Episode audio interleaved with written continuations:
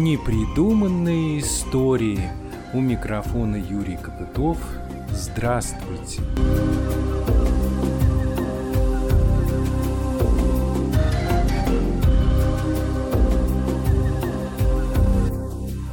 Тяжелое время, которое испытывает сейчас все человечество, у большинства из нас вызывает чувство тревоги, страха, неуверенности, апатии, и только самое незначительное число у наших современников воспринимает его как вызов для себя, который дает им шанс для самореализации. Они не паникуют и не прячутся в кусты, а наоборот начинают активно действовать, и не заметить таких людей невозможно, потому что их не так много. Как правило, они идут на пролом, действуя смело и открыто. В основе их поступков лежит забота не о себе, а о других, о тех, кто сам о себе побеспокоиться не может или боится. Такие люди нужны в обществе. Они заставляют чуть живее шевелиться тех, кто принимает важные решения. Ведь обремененные властью порой не всегда четко представляют себе ситуацию,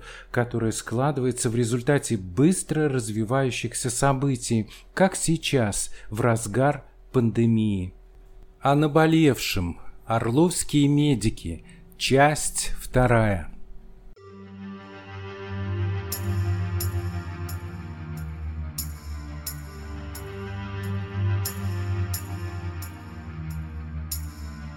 Весной 2019 года, после очередной оптимизации местного здравоохранения, в подразделениях Орловской скорой помощи возникла напряженная ситуация. 152 сотрудника обратились тогда с жалобой к руководству Орловской области и в отраслевой профсоюз. Они попросили решить их проблему. В ответ получили отписки, а руководитель местного правкома из-за своего бессилия уволилась и уехала работать в Москву. За ней последовали и несколько других сотрудников. В этой ситуации надо было уже защищать права и спасать не только самих медиков, но и жителей региона, которые могли остаться без своевременной медицинской помощи. Это побудило молодых специалистов создать свой независимый профсоюз, их поддержали депутаты областного и федерального уровня, а вскоре это региональное отделение присоединилось к межрегиональному профсоюзу работников здравоохранения «Действие». Первичную организацию возглавил фельдшер Орловской скорой помощи Дмитрий Серегин. Его очень хорошо знают в городе, он постоянно выступает в защиту своих коллег и пациентов, особенно сейчас, когда весь мир накрыла новая инфекция провинции достучаться до высокого начальства трудно. Местная пресса, зависимая от власти, старается не замечать активистов, смотрит на них как на чепенцев и раздражителей спокойствия. Их не хотят даже слушать, а руководители говорят «не нравится, ищите места, где лучше». Как в такой обстановке чего-то добиться? И ведь добиваются, хоть и с большим трудом. Я думаю, во многом благодаря своей смелости и упорству, а еще потому, что хорошо знают свое дело, законы и саму жизнь не понаслышке. Именно таким неравнодушным человеком является Орловский фельдшер скорой помощи и лидер независимого профсоюза медиков Дмитрий Серегин. Ему я тоже в начале сентября отправил свои вопросы. Он, несмотря на занятость, на них ответил. В его ответах содержится не только констатация существующих проблем, звучат и конкретные предложения, как можно их решить. Именно такая позиция обычно считается конструктивной. Для начала я попросил Дмитрия Серегина оценить реакцию мирового сообщества на новый вызов – насколько она была адекватной. В современном мире в 21 веке, когда человечество столкнулось с огромным количеством каких-то войн, каких-то катаклизмов, наводнений, биологическая опасность дополнительно еще привнесла свои штрихи. Человечество здесь можно термин в целом разделить на государства все-таки, потому что разные государства по-разному преодолели этот барьер. В зависимости от структуры системы здравоохранения, в Китае система здравоохранения равно национальной безопасности, потому что они понимают, что их плотность населения, их постоянные там мутировавшие вирусы и всеядность некоторых жителей, а, скажем так, приводит к тому, что просто-напросто, если они не будут за этим следить, то у них государство будет уничтожено, потому что это мировая фабрика. Если никто не работает, значит ничего не производится с точки зрения экономики. А что касается других стран, конечно, разный опыт здесь. Вот мы видим опыт Швеции, которая вообще не вводила карантинных ограничений. Да, пережила, но смертность просто в 6 раз выше, чем в соседних странах. При этом, при всем, они не жалеют о своем решении. Они сказали, что зато у нас быстрее люди переболеют, соответственно, быстрее выработается иммунный ответ, массовый иммунный ответ у населения. Ведь не случайно этот конфликт между Трампом и ВОЗ возник, когда он отказался финансировать Всемирную организацию здравоохранения, обвинил их профессионалы в том, что они не предприняли необходимых мер. Все-таки западная модель здравоохранения, она семейного характера. То есть там есть семейные врачи, которые закреплены за определенной семьей, но у них очень мало стационаров, у них очень мало койко-мест изначально, потому что высокотехнологичная помощь высокого реально уровня класса, там что огромные 15% ВВП США тратится на здравоохранение. Самый высокий процент в мире, даже в Европе 7. Каждый седьмой доллар идет в здравоохранение. При этом при всем именно упор делается на качество, а не на количество. И когда нет эпидемий, это, наверное, себя оправдывает. Но когда происходит массовая эпидемия и забиты все больницы, мы все видели из Италии, из Испании кадры, пиковая нагрузка, сломалась система здравоохранения, потому что не выдержала пиковой нагрузки. Это как пробка. Не было палат, не было койко-мест, не было необходимых лекарств, не была готова. Что касается самого вируса, по первоначальным данным, э, смертность от него довольно высокая была, в районе там 5%. Что такое 5%? Кажется, что это немного, но это просто в 50 раз больше, чем у гриппа смертность У него довольно необычные эффекты. Не просто как по ОРВИ. Он вызывает гораздо большее количество осложнений, вызывает ослабленную либо гиперреакцию иммунной системы, то есть ломает механизмы защиты организма фактически. Приводит в замешательство, и человек либо сам себя уничтожает своим иммунитетом, либо настолько сильно ослабляет, что он потом от вторичных каких-то инфекций погибает или последствий. Нам же говорили, да, это как сезонный грипп. Поболеет и пройдет. Походите по улицам, поездите в транспорте забитом, в этих маленьких маршрутках. Там люди едут без масок. Вы сейчас говорим о общественной сознательности людей, об отношении друг к другу. Я приезжал к таким пациентам на вызовы, когда говорят, а что, правда, что вирус? Ничего да вы смеетесь. Да никакого вируса нет. Лучший аргумент на такие слова – это то, что мы все-таки живем в капиталистическом обществе, и главный ресурс – это деньги. И когда предприятия огромные останавливают производство, ну это, наверное, о чем-то говорит. Хотя, мне кажется, они до последнего бы работали, если бы была не такая серьезная проблема. Другой момент. У нас люди в целом в нашей стране, к сожалению, э, по большей части относятся к этой проблеме несерьезно. И стараются об этом не думать, лишь когда только непосредственно это тебя самого касается. Я, в принципе, относился к этому похожим образом, знаю, что я постоянно контактирую с больными, я просто в некоторой степени, знаете, смирился. То есть рано или поздно я заболею. Это случилось. Слава богу, что переболел я относительно не в тяжелой форме вот это вот отношение друг к другу, оно, я считаю, завязано на менталитете. Русский авось. А авось пронесет. Конечно, по поводу этого нужно работать государству. Здесь нужно не просто пугать людей, там, вот, вы заразитесь, вы умрете, а нужно, наверное, проводить работу образовательную. Потому что прежде всего вот это авось, он связан, наверное, с каким-то отсутствием информации. Люди не знают, там, чем вирус отличается от бактерий. Почему вот та маска, которая на вас, она неэффективна. при вирусе. Неэффективно. Mm. Вообще нет. Ваша маска от пыли защитит вас максимум. Mm. Вот. Максимум, ну, может быть, кто-то чихнет, брызги остановит. Все. От вирусных частиц, которые мельчайшего уровня, они нанометрах измеряется, не защитит ваша маска. Нет у нас образовательных каких-то передач. Малышева, ну, как-то, знаете, мясников, это, конечно, хорошо, но иногда даже то, что они говорят, я считаю дикой ересью. Но это мое мнение субъективное, когда там им говорят, у вас болит голова, срочно вызывайте скорую помощь. Это может быть инсульт. Здесь нужно именно повышать образованность людей, даже начинать, может быть, с детей даже, на уровне ребенка еще начинать образовать узнавания своего населения. И тогда население будет более адекватно воспринимать. И даже когда человек заражается, он не будет паниковать и бегать, он будет знать алгоритм своих действий. Я хочу сказать, что страх уничтожается знанием.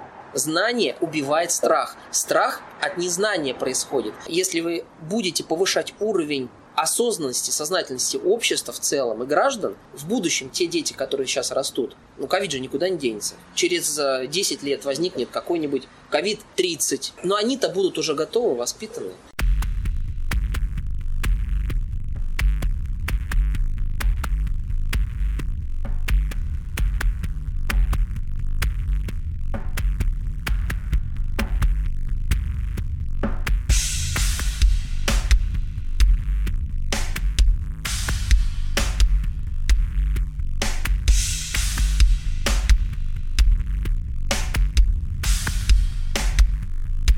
Напомню, на мои вопросы отвечает фельдшер Орловской скорой помощи, активист профсоюзного движения Дмитрий Серегин. Он считает, что борьба с новой инфекцией – это не просто медицинская проблема, а вопрос национальной безопасности. В условиях коронавирусной инфекции, пандемии мирового масштаба, которая сейчас не утихает, сейчас идет опять вторая волна.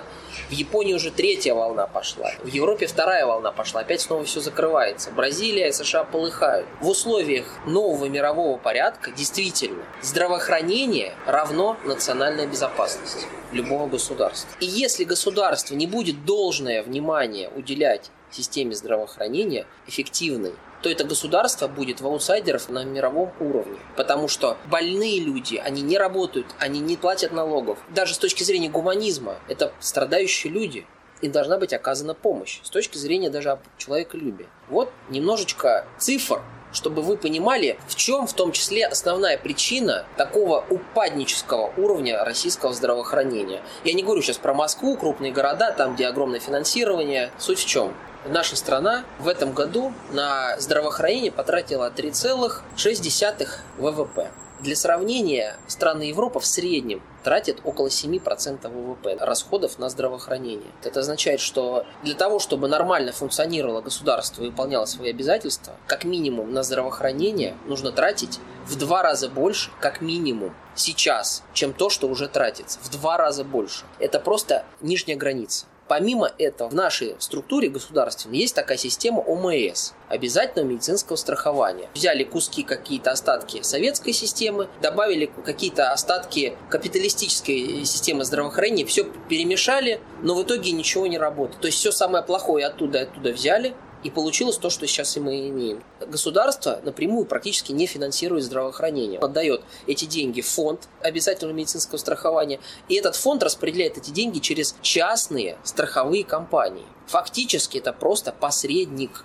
ОМС – это посредник между государством и населением, и медицинскими учреждениями. И в результате сама система страховая поставлена на то, чтобы медицинское учреждение зарабатывало деньги. Если она не будет зарабатывать деньги, то не сможет платить зарплату, как бы парадоксально это не было. Вот яркий пример скорая помощь. Есть условно норматив какой-то по количеству вызовов скорой помощи. Например, 100 тысяч в год. Если этот норматив выполняется, 100 тысяч вызовов в год делается скорой помощи, то там идет один тариф. А если, например, меньше 100 тысяч, а 90 тысяч, то страховые компании обрубают тариф, и платят гораздо меньше самой организации, и организация не может свести концы с концами, не выплатить зарплату, не а, обслуживать нормально автомобили, не закупать бензин, ни форму, ничего. То есть у нас фактически все медицинские учреждения превращены такие филиалы коммерческой структуры, которые занимаются не оказанием помощи больным, они занимаются зарабатыванием денег просто ради того, чтобы существовать.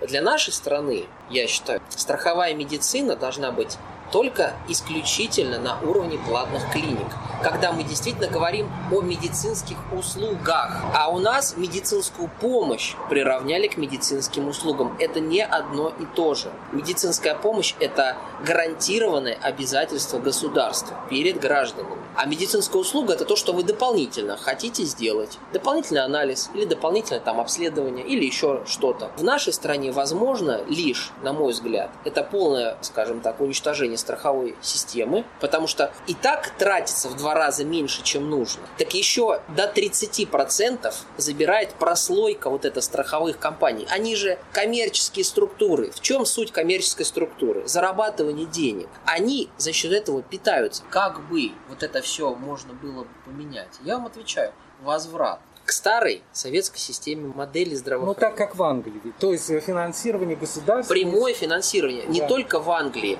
И в Швеции прямое финансирование. В странах с высочайшим уровнем жизни. Швеция страна второе место в мире занимает по уровню жизни по зарплатам и так далее, и так далее. Это не просто так. Это как раз-таки благодаря этому, когда государство берет эти деньги и напрямую отдает больницам. Лечите. Сколько нужно, столько лечите. Мы выделим деньги. Это наша обязанность. Государство нам платят налоги, граждане, а мы эти налоги распределяем в сторону здравоохранения, чтобы любому была оказана достойная профессиональная медицинская помощь. И деньги на это есть, имеются. Но, к сожалению, мы всегда здесь сталкиваемся с огромным количеством лоббистов лоббистских структур. Более того, у нас сложилась такая парадоксальная ситуация, когда они не только являются посредником между государством и лечебными учреждениями, они еще и штрафуют лечебные учреждения за неправильно оформленную документацию. Это просто, ну, как бы нонсенс. Врач, вот я оказал помощь там, да, приехал к больному, спас его, дефибрилляцию ему сделал, завел, сердце запустил, все, он жив. Но допустил ошибку в оформлении документации. И мне в конце месяца приходит штраф, потому что оштрафовали из-за неправильно заполненной мной медицинской документации медицинское учреждение там на 100 тысяч, а они оштрафовали меня на 5 тысяч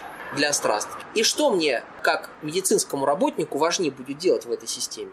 Оказывать помощь больному или бумажки заполнять. Вот эти проблемы, о которых мы сейчас говорим, они существуют и в Америке, вот в этом цивилизованном государстве, где они вот именно эти проблемы как раз ну, обсуждают в обществе, в этих клиниках, в медицинском сообществе. Там тоже это все происходит. Но там как-то это даже выходит наружу, и это обсуждается. А у нас почему-то никто не хочет об этом говорить. Ну, я здесь с вами не соглашусь. Наверное, никто неправильно будет словом. Как минимум, есть вот такие профсоюзные организации, как наши, которые не молчат, которые имеют возможности транслировать и на федеральном уровне какие-то проблемы здравоохранения. Вот недавно был яркий пример по ковидным выплатам. Президент говорил, что мы будем платить деньги вот за оказание помощи, за риски работы, то, что есть возможность заразиться, принести домой, за дополнительную нагрузку. И, простите, когда работаешь в этом костюме, а я работаю, особенно летом, внутри до 50 градусов, а работаю 24 часа. И случилось как бы очередная ожидаемая нами вещь – это то, что чиновники неправильно трактуют слова президента, указы правительства, и на свой лад начисляют выплаты. Этому дам, а этому не дам. Непонятно. Деньги выделены. Деньги целевые, федеральные. Вся первичное звено здравоохранения здесь столкнулось с несправедливостью, когда чиновники говорят, что если есть постановление, что у вас там лечат ковид или вы ковидная бригада, тогда мы вам будем платить деньги, положенные президентом. А если нет, то ничего мы вам не заплатим. Ну вот мы слышим тоже сигналы какие-то там даже из Санкт-Петербурга, когда врачи жалуются, что мало того, что они переболели, не признаются, что они заболели на работе, они могли заразиться где-то в троллейбусе там, или в магазине. Это и при... Понимаете, это вот какие-то уловки, они смешны. А что, на этом можно сэкономить миллионы или миллиарды? Конечно, можно сэкономить. Вот представьте себе, выплата страхового случая по России в целом, это 60 58 тысяч, а в Петербурге они еще дополнительно 300 тысяч платят сверху от городских властей. Естественно, экономика должна быть экономной. Так или иначе мы сталкиваемся в политику, потому что от этого все пляшет. Потому что от людей, которые сидят наверху и направляют вот эти финансовые потоки, которые питают организации, которые позволяют функционировать этим структурам, от этого все зависит. Есть даже письмо, которое разъясняет, что страхование осуществляется даже независимо от вины учреждения или работника. Неважно, кто виноват в том, что он заразился выплатить ему деньги. Его здоровье пострадало. Он в результате своей профессиональной трудовой деятельности на рабочем месте а, заразился от коллеги, от больного. Неважно, здесь уже не играет роли. Он потерял свое здоровье, он потерял временную трудоспособность. И за это нужно платить, потому что он потерял свое здоровье из-за этого в том числе. А чиновники говорят, нет, не положено. Такая несправедливость. Мы не понимали изначально, почему. Ну, то есть это же, опять же, федеральные целевые деньги. Для этого выделили средства. Министерство здравоохранения не подчиняется фактически фактически в этом плане президенту, оно подчиняется Министерству финансов, которое выделяет эти транши деньги. А Министерство финансов говорит, экономьте. И они стараются вот такими уловками, слова меняют местами в формулировках, на что можно сослаться и так далее. Даже иногда просто беззаконие какое-то случается на ровном месте, не хотят людям платить деньги. Это на самом деле возмутительно, потому что это же не деньги учреждения там бедного, да, в районе какого-нибудь учреждения, которое концы с концами сводит. Это федеральные деньги, поступившие в область, поступившие в местное здравоохранения, поступившие, соответственно, в местное учреждение. Они просто должны подавать списки, и все. Эти деньги идут мимо учреждения. Однако даже здесь мы видим случаи уже, ну, как бы неоднократно, когда людям отказывали в выплатах. Система влияет на все. Получается, что на самом деле за это должна отвечать система. Когда система не работает, вот случаются такие перекосы. Работает, но не на благо пациентов. Да. Она работает, но не на благо медицинского сообщества. Она работает на благо узкой группы лиц, которые находятся, ну как вот есть нефтяная труба, а это в данном случае денежная труба, денежные потоки.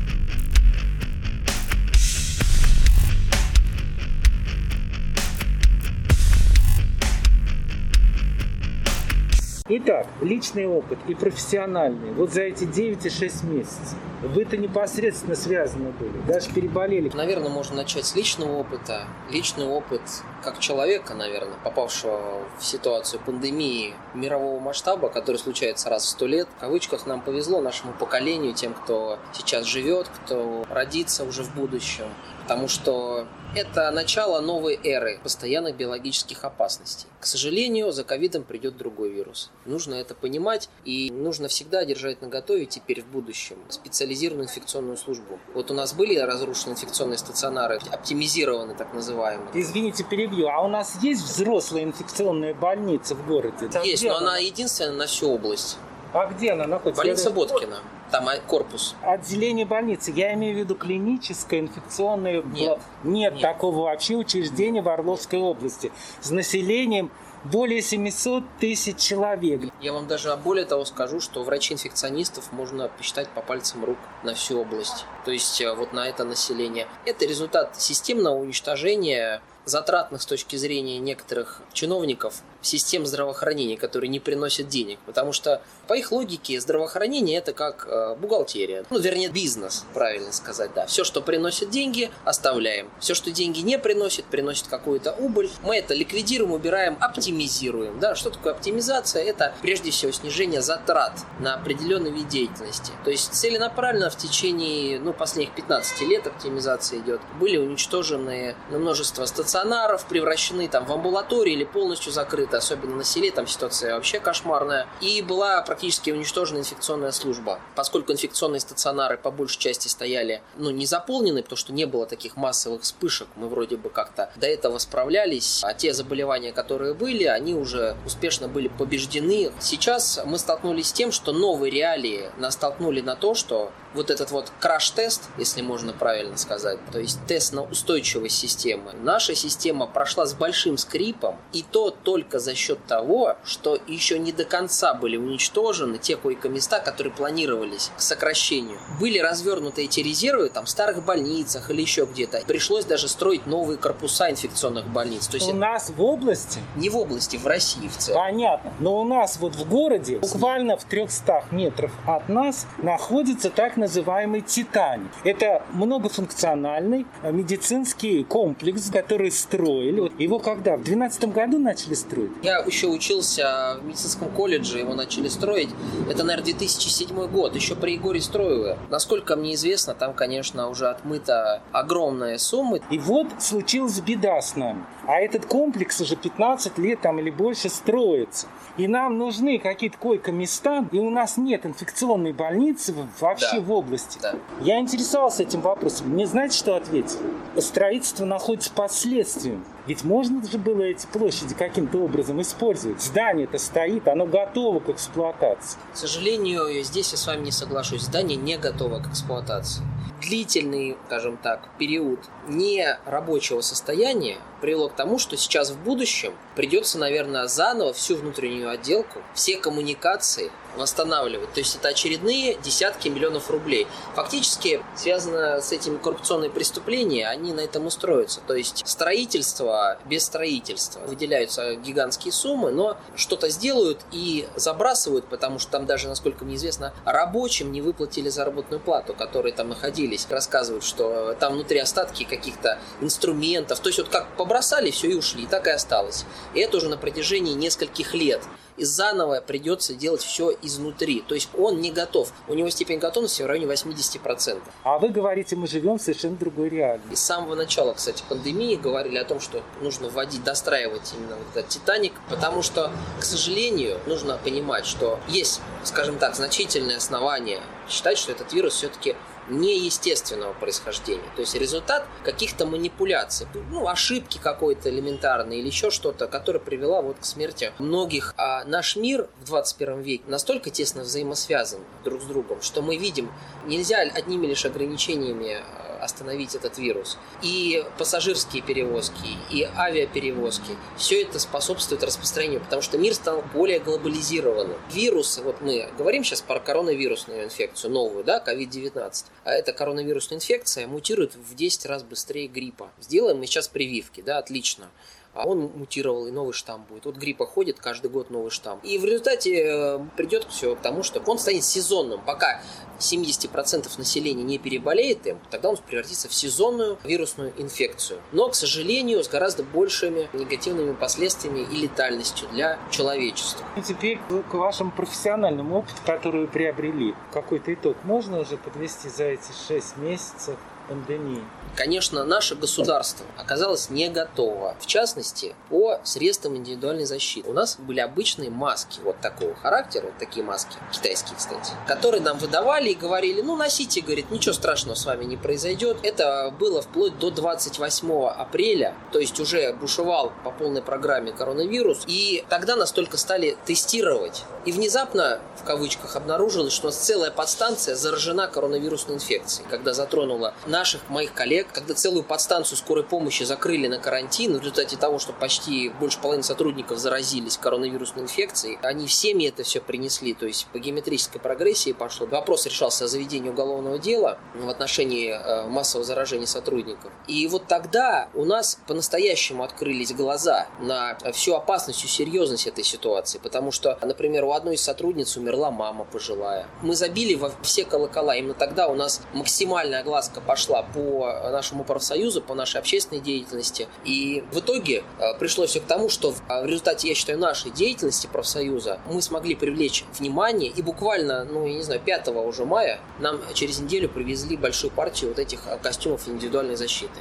Опять же, китайских. Этим лично занимался даже сам губернатор Орловской области. Ту историю с угоном фуры. Который, кстати, потом чуть кто-то не украл. В общем, была такая криминальная несколько история про белого Да, ну, одним словом, э, все-таки я хочу сказать, что вы чего-то смогли добиться. Здесь все взаимосвязано. Это фактически такая паутина. На одной стороне колыхнется, на другой все чувствуется. В этой системе, в системе здравоохранения, в которой мы находимся, все работает так, что нельзя не почувствовать, когда что-то где-то неправильно, а где-то все хорошо. Всегда есть ощущение неправильности, когда что-то кто-то делает, не доделывает, правильно сказать. Закон Мерфи. Если что-то может случиться, оно случится. Может случиться массовое заражение сотрудников медицинских, которые первыми приезжают в квартиры, не зная, чем человек болеет, которые не имеют достаточных средств индивидуальной защиты, защиты. Могут они заразиться? Могут. Могут они массово заразиться? Конечно, могут. Это случилось. Все логично. Мы не говорим о том, что нам нужны какие-то нанотехнологии. Просто достаточно сделать свою работу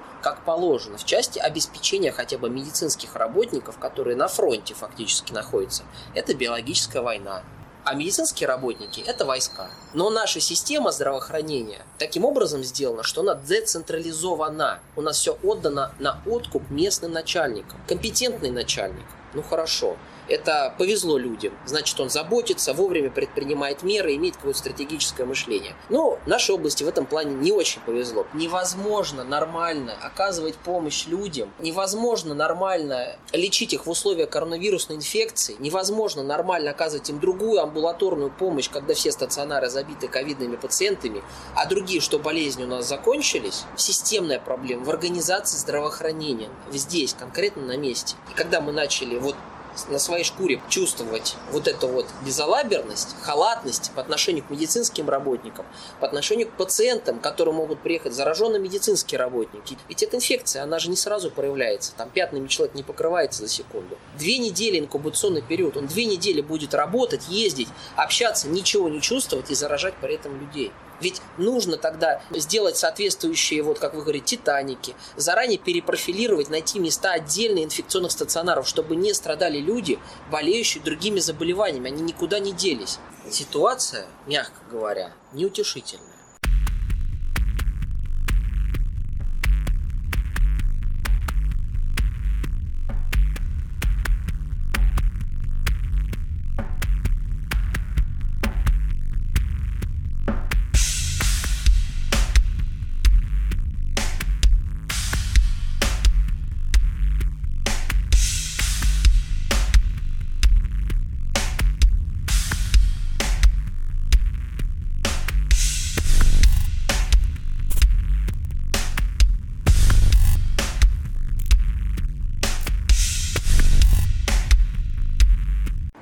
Если у нас есть режим розовых отчетов, а режим розовых отчетов образуется из-за режима боязнь за свое мягкое место. И это единственная мотивация, к сожалению, у многих руководителей медицинских учреждений.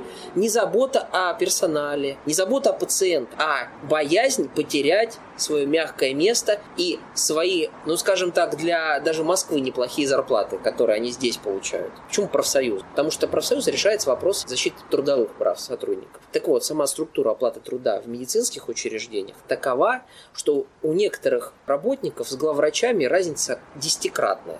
И это связано прежде всего с тем, что в свое время у нас в стране отменили отраслевую систему оплаты труда. Ты такой-то врач, такая категория, столько ты получаешь. Удобно. По ней можно было ориентироваться. А нам сделали, значит, структуру, которая уменьшает долю оклада, и увеличит долю премиальных выплат, которые полностью на 100% зависят от главного врача. То есть как он лично посчитает нужным, столько он тому и выплатит премии. В некоторых случаях происходили казуистические моменты, когда люди сами себе премии выписывали, и у них есть такие полномочия, если согласует департамент здравоохранения, он может сам себе выписать хорошую премию, Почему бы нет? Сама система оплаты труда приводит к страшнейшему дефициту кадров. Я сейчас беру скорую помощь, это самая опасная профессия в медицине. Каждую неделю, наверное, приходят новости. Избили, побили, сломали нос. Да, нападения регулярно. И на меня нападали. И собаки меня кусали. И все на свете делали. И до криминала практически доходило. Мы беззащитны. Нет никакого закона защиты врачей. А возвращаясь к системе оплаты труда, помимо вот этой социальной незащищенности, абсолютно незащищенности, неадекватная оплате труда не соответствует тяжести трудового процесса, не соответствует интеллектуальным знаниям, которые человек вкладывает 7 лет участия в мединституте, потом приходит зарплата 20 тысяч рублей. Это, я считаю, ну, позор. Уже даже президент обратил внимание, что у нас первичное звено здравоохранения развалено. Все. И когда он сказал, что, помните, была такая фраза провал первичного здравоохранения, они тогда зашевелились. Вот эти все чиновники начали шевелиться и снова позвучали фразы о возвращении отраслевой системы оплаты труда. Опомнились. Правда, еще не ввели. Вот до сих пор считают. Мне вот интересно, как они насчитают. Если вы не можете дать зарплату врачам, если у вас нет денег в бюджете, дайте им социальные обязательства, дайте гарантии какие-то, дайте ипотеку там 1%, дайте возможность, э, как военным, там 30 лет отработал врач, на тебе квартиру. Что это мешает сделать? Дайте им 50% скидку на коммунальные услуги, это уже хоть что-то будет. Они будут думать, да, у меня небольшая зарплата, но я сейчас проработаю 20 лет, у меня будет квартира гарантирована. И их это будет здесь останавливать. Они будут здесь семьи заводить. Семьями гораздо тяжелее переезжать. Они здесь будут оставаться, продолжать работать, лечить. Надо людей заинтересовать. Как можно заинтересовать сотрудника, который э, здесь работает, получает копейки, к нему относится начальство, выполняй план, к нему относятся пациенты, вы мне обязаны. Он зажат в тисках, постоянно в стрессе, получает маленькую зарплату, ему говорят, не нравится, увольняйтесь, и он увольняется. Все, лечите себя сами народными средствами называется. И он просто уезжает в Москву, если он даже не увольняется из медицины. Вот я сейчас поеду в Москву, у меня будет зарплата в 4 раза больше. Я считал. Когда нам Газологин говорил, что ну разве можно сравнить Орел и Москву? Конечно, нельзя. Но можно сравнить Орел и Брянск, где зарплата в полтора раза выше. Брянск, что он чем-то отличается? У нас страна большая и должна быть более единая, целая система, а не когда генштаб отдельно, а армия отдельно, как у нас сейчас здравоохранение. У нас наш глава департамента не подчиняется министру здравоохранения. Он подчиняется только губернатору. Министр здравоохранения не может уволить министра здравоохранения Орловской области. Вот такая система. Губернатор приезжий, он не заинтересован в развитии региона в долгосрочной перспективе. Ему нужно сейчас показать, э, пыль в глаза пустить, чтобы в Москве оценили его заслуги, KPI, и дальше его, значит, продвинули. Вот что ему интересно.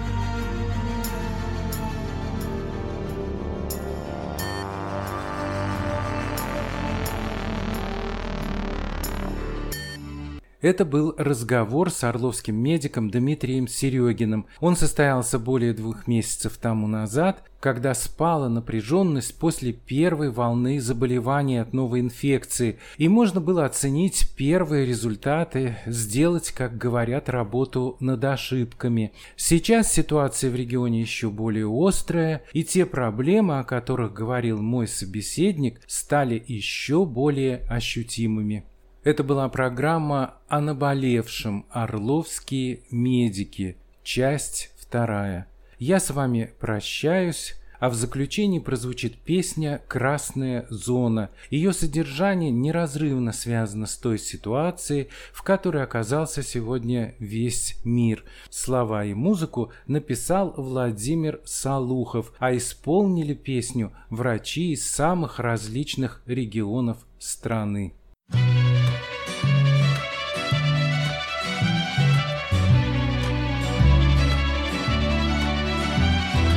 Труд медицине, поверь, не мед.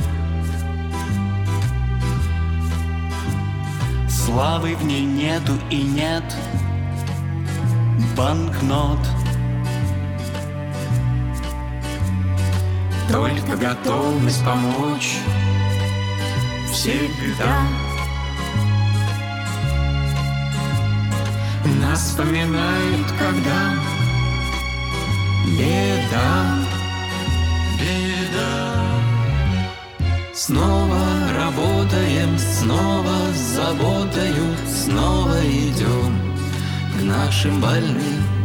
В красную зону держать оборону, День простоим, ночь простоим. Сутки без роздыха и нету воздуха, давят очки и рот пересох. Но ты же знаешь, зато тебе с небес улыбается Бог. Слились работа и сон. В свой Слились работа и сон. В свой круг. Редко проводим семьей. Досуг. Редко проводим с семьей досуг тяжелеет больной И вот тяжелеет и вот, вот, вот Долг наш врачебный опять зовет, зовет Снова работаем, снова заботою, снова идем к нашим больным. В красную зону держать оборону. Простоим, ночь простоим. Сутки без воздуха и нету воздуха, давят очки. И рот пересох, но мы же знаем с тобой, что нам с небес улыбается Бог.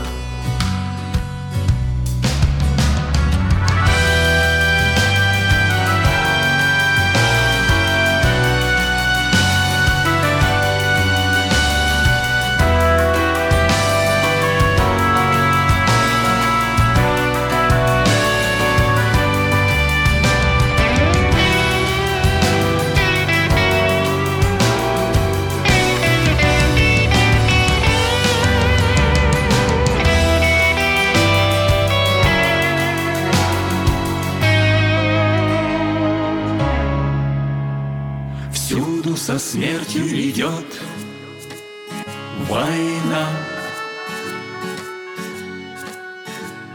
В каждой победе своя цена. В наших сражениях всего трудней. Что мы теряем коллег, друзей.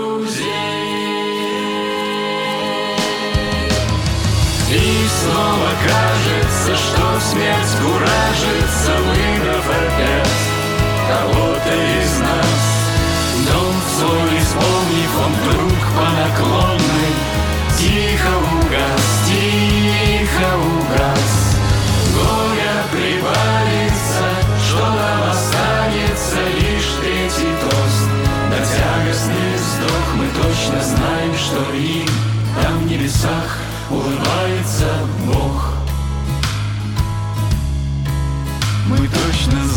что им там в небесах улыбается.